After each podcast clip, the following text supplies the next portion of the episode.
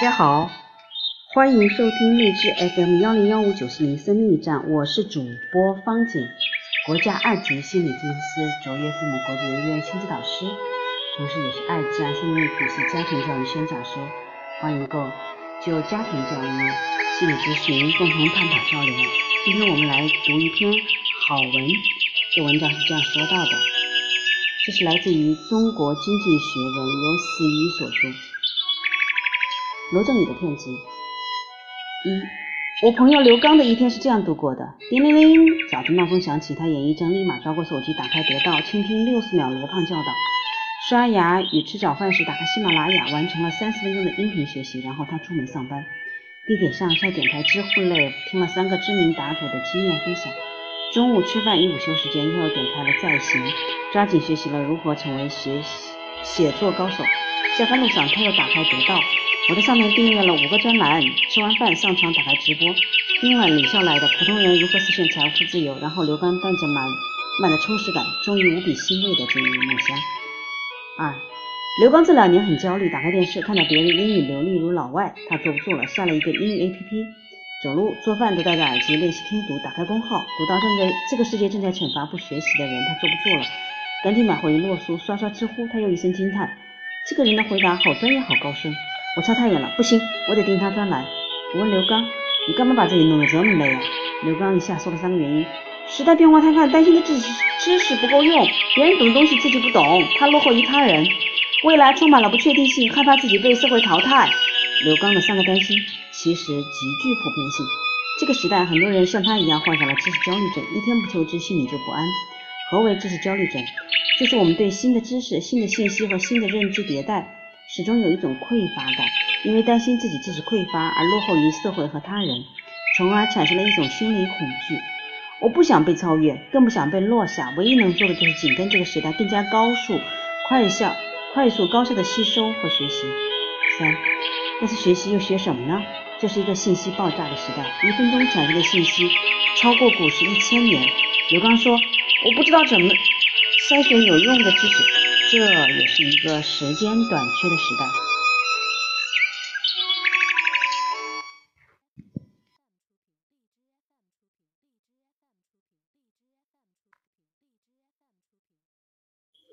时间已成为世界上最短缺的资源。刘刚说：“我不想把大量时间耗费在选择上。”这更是一个急于求成的时代。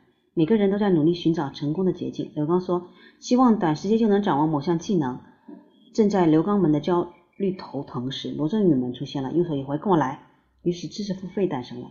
何为知识付费？一言以蔽之，就是你付费，我就给你知识。你不知道怎么选吗？我帮你选。你不想耗费时间学吗？我帮你读。你不是想很快掌握技能吗？我嚼烂了给你。哇，知识付费既然这么好，于是大家一拥而上，订专栏、订课程、订直播、订小蜜圈。刘刚说，生怕动作一慢就被甩到行进队列之外，所以目前知识付费用户已达到五千万人。手机里没几个付费 APP，都不好意思跟人打招呼了。四，罗永浩说过一句话：为什么很多人试图去为学习付费？因为他们期望转角遇到更好的自己。但是我们遇到更好的自己了吗？微信公号作者小鹿快跑讲过一段付费经历：二零一六年一月至二零一七年六月，他一共为知识付费花了五千元，在知乎上买了四四十六次讲座，花了一千五；在微信上买了二十一个讲座，花了五百。参加一个写作培训班花了五百，在得道上买课程花了约三百，参加过两次早睡早起打卡群花了一百，购买了几个七七八八的课程花了两千。一开始他信心满满，期待自己变好。谁知一年半过后，除了白发多了几根，皱纹多了几丝，眼袋多了几几两外，一点都没有发生变化。生活品质没有提升，工作没有加薪，旅游梦想没有实现。这就是大部分人追逐知识付费人得到的结果。一开始觉得很有启发，很有用，看完的一瞬间觉得自己受益匪浅。可时间长了，我才发现我的认知并没有由此而提高，我的思维并没有由此而升级，我的知识和技能依然在原地踏步。有段时间和刘刚一起聊天时，他嘴里经常冒出一大堆新名词，什么跨界学习呀，什么认知升维升维呀，什么中距思维呀。有时候我问他，你都哪学来的？他说付费 APP 上那段时间。刘刚特喜欢在社交场合表演，潜台词是：你看，我学了好多新知识。两年过去后，他终于消停了，不再逢人就满嘴喷新名词了。学了一大堆新名词、新概念、新思维，看似什么都知道，其实一点卵用没有。他这句话让我想起了一个故事。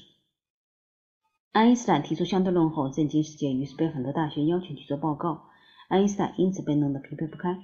有一天，司机对他说：“你太累了，今天我帮你做报告吧。”爱因斯坦问：“你能行吗？”司机说：“我闭着眼睛都能背出来。”那天司机上台，果然讲的滴水不漏。刚想下台时，一位博士站了起来，然后提出了一个非常。深奥刁钻的问题，司机不知怎么作答，幸好脑瓜转得快。你这问题太简了，我司机都能回答。爱因斯坦站起来，几句话就解决了问题。博士惊呆了，没想到他的司机远远胜于我。但在回去的路上，司机对爱因斯坦说：“我知道的只是概念，你懂得的才是知识。其实我们就跟这位司机差不多，一搜一付费一收听，就误以为学到了知识，其实离真正的掌握知识差了十万八千里。”你以为买到的是知识，其实买到的是知道；你以为买到的是掌握，其实只是囤积了一堆知道。大部分知识付费其实都是大忽悠。首先，他传授的几乎都是碎片化知识。朋友在海特别喜欢各种干货知识。今天在这个公号看到了通往财富自由之路，干货满满，我要收藏起来。明天在那个公号看到高情商必须具备五个能力，干货满满，我收藏起来。就这样。它像松鼠囤粮一样囤积着，但收藏的过程就是遗忘的过程。有一天，我打开微信收藏，看到里面竟然有一千多篇文章，我不知道自己什么时候收藏的，也不知道当时为什么要收藏这些文章。最后，它一键删了个干干净净。如果你留心一点，就会发现，现在知识付费传授的都是张海所收藏的那种碎片化知识，他们往往是一堆结论而非逻辑，他们往往大量简化了推演过程。他们往往将多路径简化为单一路径，他们往往只告诉你表面事实，不告诉你背后原理。关于学习，有一句名言：你所接收的一切信息构成了你的思维方式。所以，长期接收碎片化知识将会导致，因为不成体系，所以容易遗忘，看待问题简单化、片面化，思维与视野变得狭隘，难以进行复杂思考和独立思考。所以我们经常感叹，学了这么多，就像没学过一样。乔布斯说。你得到的知识根本配不上知识，充其量只是信息。在这里，我声明两点：第一，我不是反对碎片化学习，利用碎片时间进行碎片化学习当然很有必要，但这与学习碎片化知识是两码事。第二，我不是说碎片化知识一无可取，该什么时候去吸收碎片化知识呢？就是你对某个领域的知识架构已经建立好了。这时，你就可以借助碎片化知识来查漏补缺，丰富自己的认知深度与认知广度。为什么说大部分知识付费都是大忽悠呢？其次，他传授的知识常常对症不重要。蓝胖子写过一篇《知识付费得了什么病》，在文章里，他把罗振宇称为医生，把患了知识焦虑症的刘刚们称为病人。按照病情，病人分成三种：轻度病人、中度病人和重度病人。这三种病人分别对应职场三个阶段。执行阶段、管理阶段和方向阶段，针对三种病人，医生正确的做法本应是一一对症下药，分别开出三种不同处方。但真正的情况就是，医生治病时极其粗暴。我不管你是哪种病人，我就开这一一种药方，单一内容面向数十万甚至上百万的受众。这种粗暴治疗于是引发一系列不适应症。重度病人一看医生开的轻度药方就怒了：“哇靠，这个阶段我早就度过了，好不好？”轻度病人一看医生开的重度药方就毛了。我一个刚入职场的新人，很多基础知识和基础技能都还没掌握，你却要我去学马云的宏观视野和管理格局，学习毛啊，都不在一个层次上。彼之蜜糖，乃吾之砒霜。啊，为什么说大部分知识付费都是大忽悠呢？再次，他传授的知识是你未经你思考的。多数人为了逃避真正的思考，愿意做任何事情。第一次看到这句话时，我被震撼到了。我想起了我读高三时的一件事情。当时班上有一位后来考清华的学霸，他总结了一套高效学习笔记。我当时物理成绩位居下游，便向学霸取经：“借你笔记看看呗。”我把他的笔记完完整整的抄了下来，但是几次物理考试，我还是位居下游。我说：“我都看了你笔记好几遍了。”学霸说了一句：“未经你思考的知识不是属于你的。”我一下醍醐灌顶。为什么我们学了那么多知识付费的知识后依然没有长进？因为这些知识都是未经你思考得来的。罗振宇曾经讲过自己为何要做得到的语音。古时候有些有钱人，他们明明有一双眼，可是从来不看书，而是请人读书给自己听。从今以后，罗胖就是你身边那个书童，这就是我们的角色定位。我读完书讲给你听，说的真好。但是我想问一位，有哪位大儒豪、大儒豪杰是靠书童读书给自己听成功的？跟各位分享一个令人绝望的事实：没人能代替你去努力，即使你花钱了；也没人代替你思考，即使你花钱了。爱因斯坦说：“未经思考的知识不是知识。”罗振宇有本书叫《我懂你的知识焦虑》，没错，罗胖确实十分懂你的焦虑，但他永远无法治好你的焦虑，他只会不断的挑逗你，给你制造焦虑，知道吗？比卖知识更高明的是卖高焦虑感。关于知识付费，有两句话很见血：那些知识付费所贩卖的知识速成，其实是卖的不一不是某一领域的知识，而是一种让你感觉很努力的幻觉。很多知识付费向用户兜售的，实际上是一种精神慰藉，让你感觉自己随时随地都能得到什么有用的东西，从而有一种收获知识的满足感。而这种满足感很快就会随时间而幻灭。听了一堆大神大牛们的分享，结果还是发现自己没有任何改变。付钱过后，你依然是你，于是新的焦虑诞生了。为什么我学了这么多知识，依然没长进啊？为什么我学了这么多知识，依然是井底之蛙啊？不明就你的你，你又陷入疯狂购买中。那我就再订阅几个专栏，那我就再购买几次直播。就这样，你陷入了焦虑购买、焦虑购买的恶性循环中。要想真正治愈你的知识焦虑症，首先你得弄清楚什么才是真正的学习。那什么是才是真正的学习？第一，学习要有目标定位。我朋友刘刚最喜欢随大流，看见别人学英语，他就跟着学英语；看见别人学写作，他就学跟着学写作；看见别人学编程，他就跟着学编程。学完发现还是解决不了我的焦虑。你一定也发现了，刘刚最大的问题是用战术上的努力来掩盖战略上的懒惰。什么意思？他就是就是他，虽然想成为更好的自己，却不知道更好的自己是什么，所以看见别人学什么他就学什么，今天学这，明天学那，看起来很努力，但实际毫无用处。学习如同种地，在承包这块地之前，一定要有目标，要有计划，知道要种何种作物，要达到多少产量，接下来才是为之辛劳耕作。没有目标，一切无从谈起。那如何寻找学习的目标呢？坐下来，写出自己想成为什么样的人。再罗列这样的人所对应的知识领域或技能，再把知识领域或技能细分成主要和次要的知识点，你要学习的知识体系图就出来了。目标一明确，方向一清晰，你就不会像无头苍蝇一样嗡嗡乱撞了。什么才是真正的学习？那么第二，学习要懂问题驱动。爱因斯坦曾经说过一段名言：如果给我一小时解答一道决定我生死的问题，我会花五十五分钟弄清楚这道题。到底在问什么？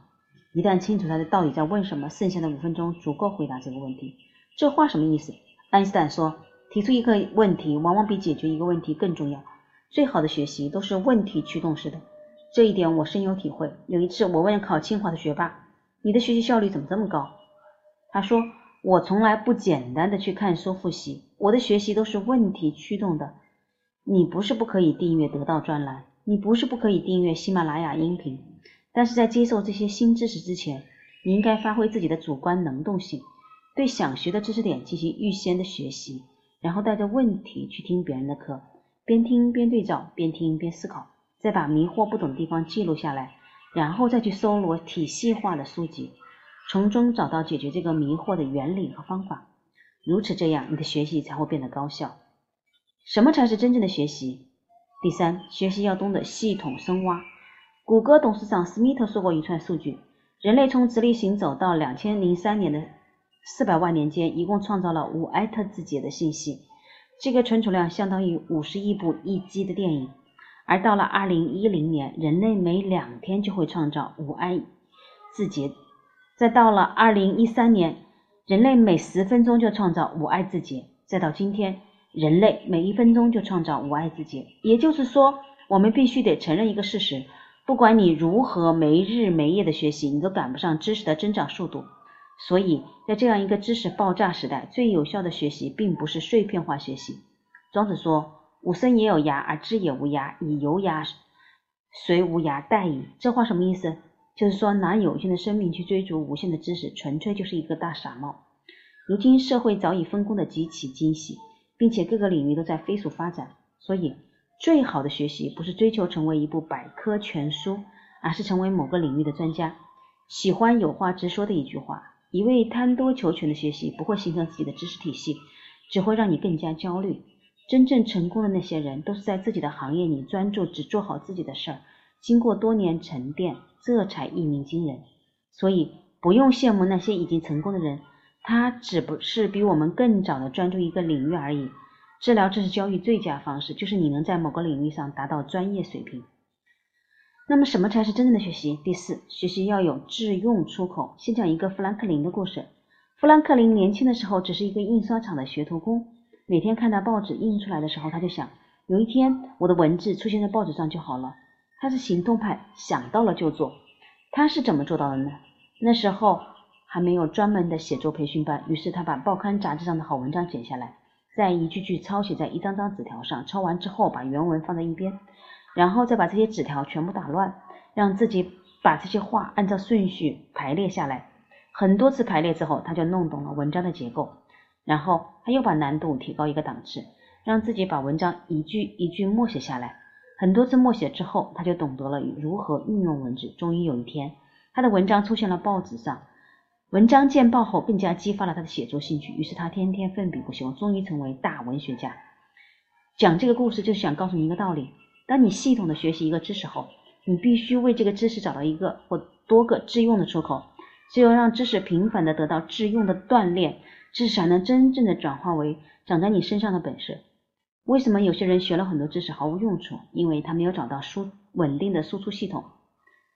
当我们都为求知求学而焦虑时，罗振宇们来了。他隔着屏幕向我们伸出胖乎乎大的手：“世界末日没什么好怕的，都跟我来。”于是我们就登上了知识付费的这条船。但在我们积极掏钱的时候，罗振宇们永远不会告诉你一个秘密：主动学习永远比被动学习重要，系统学习远比碎片化学习重要，向内学习远比向外学习重要，专业学习远比跨界学习重要。这就是写时宜写这篇稿子想告诉你的一点真相。我不反对知识付费，但我反对鼓吹知识速成；我不反对碎片化知识，但我对反对神话碎片化知识。求知这件事情没有什么终南捷径可走。此时我想起了一个段子：如果你每天还在耶鲁看公开课，上三 W 咖啡听创业讲座，知乎果壳关注无数。三十六课每日必读，对马云的创业史了如指掌，对张小龙的贪嗔痴如数家珍。喜欢罗振宇、生果、乔布斯，逢人便谈互联网思维，那你应该每天还在挤地铁。好的，今天这篇文章就读完了，各位有什么感悟呢？欢迎在群里面，在下面。分享，我们一起来学习和交流，让我们学到的、分享到的更深的了解我们，好吗？好，谢谢各位，感谢各位，我们下次见了。